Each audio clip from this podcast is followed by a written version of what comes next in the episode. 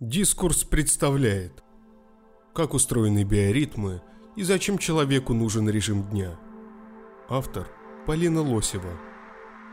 Биоритмы управляют всем нашим организмом и синхронизируют работу внутренних органов – мозга, кожи, мышц, почек и печени.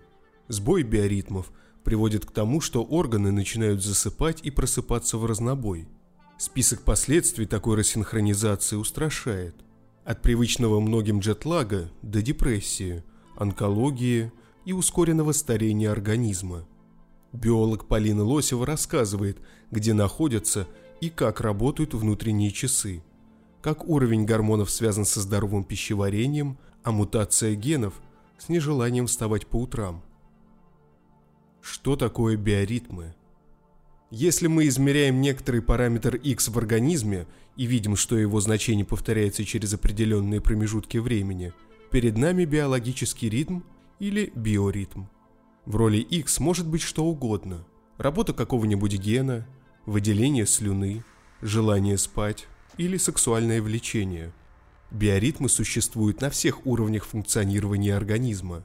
Они могут быть разной длины в зависимости от того, с какими процессами связаны – но чаще всего под биоритмами подразумевают суточные или циркадные ритмы, от латинского «циркадием» – «вокруг дня». В том или ином виде они работают у всех известных типов существ, в каждой клетке и каждом органе. Зачем это нужно? Представьте себе, что вы офисный клерк. Вы работаете за компьютером в маленькой коморке посреди огромного офисного здания – коморке нет окон, освещение электрическое, питание компьютера бесперебойное. Значит ли это, что вам не важно знать, который сейчас час? Нет, не значит, поскольку вы работаете в большой конторе. И если вы ляжете спать посреди официального рабочего дня, то вас сначала засыплют письмами, потом разбудят звонками, а дальше могут уволить, потому что вы не справляетесь с задачами. Жизнь в недрах человеческого тела устроена примерно так же – Пусть клетки печени или легких никогда не видят солнечного света, но они точно знают, что днем их завалят глюкозой и кислородом, и этот момент хорошо бы не проспать. Как наши клетки определяют время? Наши ощущения суточных ритмов обычно связаны с сонливостью. Это ритмические изменения активности мозга.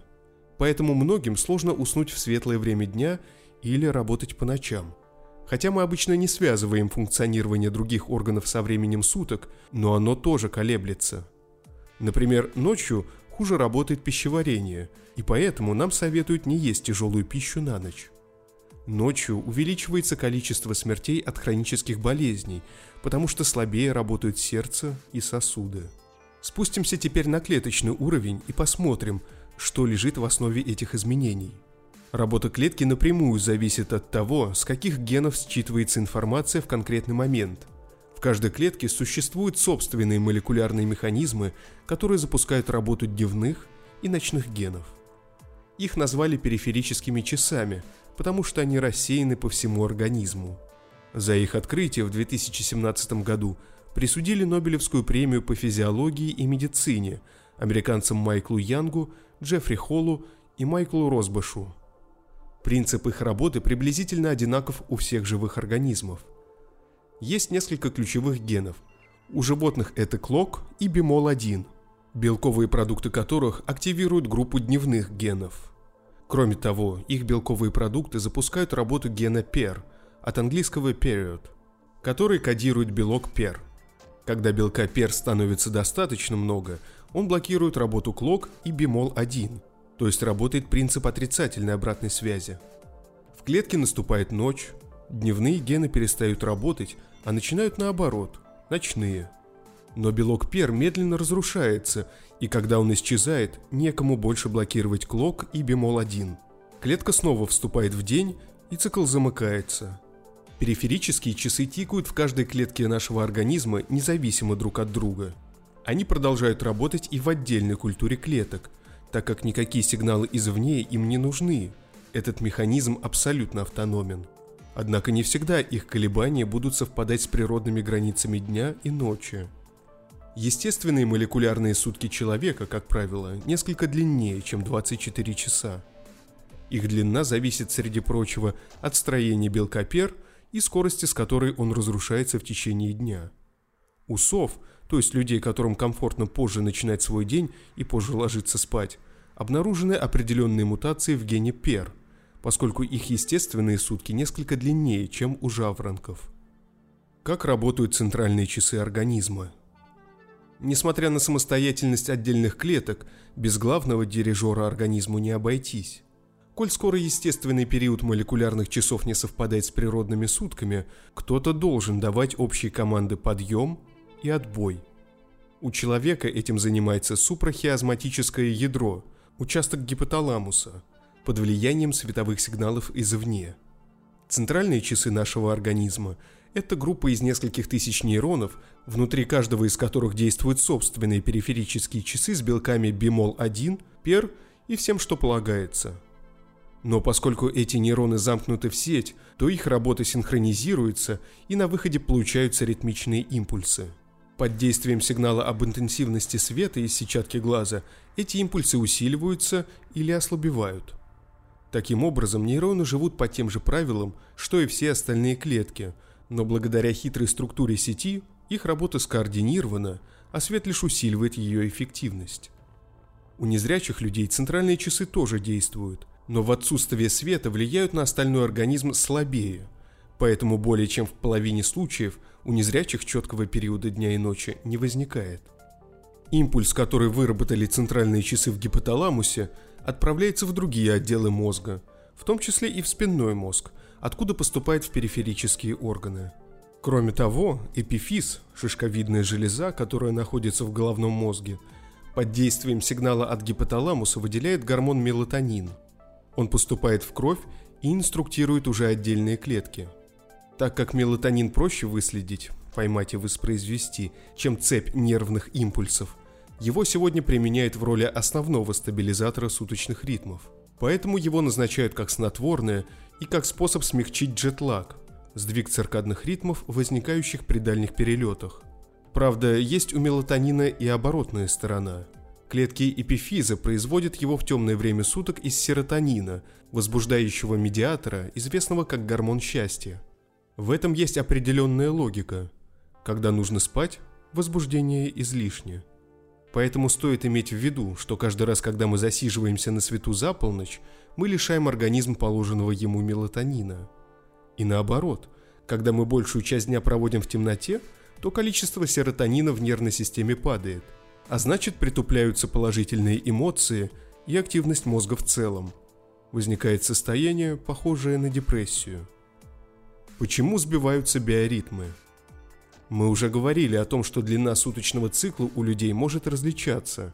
С этим часто связано время начала их дневной активности. У кого-то белок пер распадается раньше, и они готовы ринуться в бой с самого утра – жаворонки. А кому-то нужно включаться в рабочий день подольше – совы. Но генетика не единственная причина, по которой нам может хотеться встать раньше или позже. Мы все-таки можем сами определять точку наступления ночи, от которой организм начнет отсчет следующих суток. Поэтому биоритмы, например, могут подстраиваться под предпочтения партнеров или членов семьи. Сдвигаются они и под действием гормонов.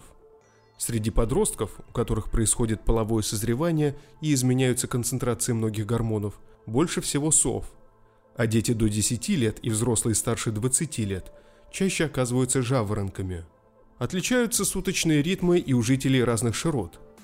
Чем ближе к полюсам, тем менее равновесное соотношение дня и ночи. Вероятно, именно поэтому у жителей Северной Европы часто возникают проблемы со сном. И совсем нелегко приходится сотрудникам полярных станций, где темнота может длиться сотню дней подряд. Если не наладить световой режим внутри станции – биоритмы людей начинают жить своей жизнью, а период отклоняется от положенных 24 часов. Но не обязательно жить на севере, чтобы почувствовать сдвиги суточных ритмов. С наступлением зимы у большинства людей они сползают вперед, то есть день начинается позже, вслед за временем восхода солнца. Значит ли это, что человек может жить самыми разными биоритмами, и одни не хуже других? С одной стороны, в популяции действительно встречаются разные варианты – и существует гипотеза, что это было выгодно нашим предкам и позволяло посменно охранять огонь и спящих сородичей. С другой стороны, не все они одинаково выгодны. Совы чаще подвержены разным заболеваниям, например, диабету, и для них более характерны психические заболевания. Дело в том, что по мере отклонения естественного периода человека от 24 часов все больше периферических ритмов рассинхронизируются. Какие-то клетки удается вернуть в строй, а какие-то продолжают работать в противофазе, поэтому общая эффективность физиологических процессов падает. Почему важно следить за режимом дня? Несмотря на то, что в каждой клетке работает свой механизм молекулярных часов, на него могут влиять внешние стимулы. Концентрация мелатонина – один из них, но далеко не единственный. Еще одним важным стимулом, например, оказывается еда. Когда в организм поступает энергия, у клетки начинается день. Поэтому, когда мы под покровом ночи вгрызаемся в бутерброд, в организме возникает путаница. Мелатонин подавляет работу дневных генов, а продукты расщепления бутерброда стимулируют. То же происходит и когда мы поздно вечером решаем наконец заняться спортом. От клеток мышц требуется высокая активность. В них автоматически восходит солнце. Потом нам быстро надоедает, и мы ложимся обратно. Но молекулярные часы уже запущены. В последнее время все больше возникает свидетельств того, что со временем играть опасно. И речь идет не только о неприятных ощущениях, связанных с дальними перелетами или работой в ночную смену. Множество исследователей сегодня обнаруживают связь ночного уровня освещенности с распространением разных заболеваний, от ожирения до сердечно-сосудистых заболеваний – и рака. В некотором смысле можно говорить о том, что сбой циркадных ритмов ускоряет старение людей, усиливает риск развития возрастных заболеваний. Почему так происходит? Вероятно, дело в том, что клетки работают слишком активно тогда, когда этого не требуется. А чем интенсивнее их обмен веществ, тем больше они накапливают поломок и ошибок. Здесь все как у людей.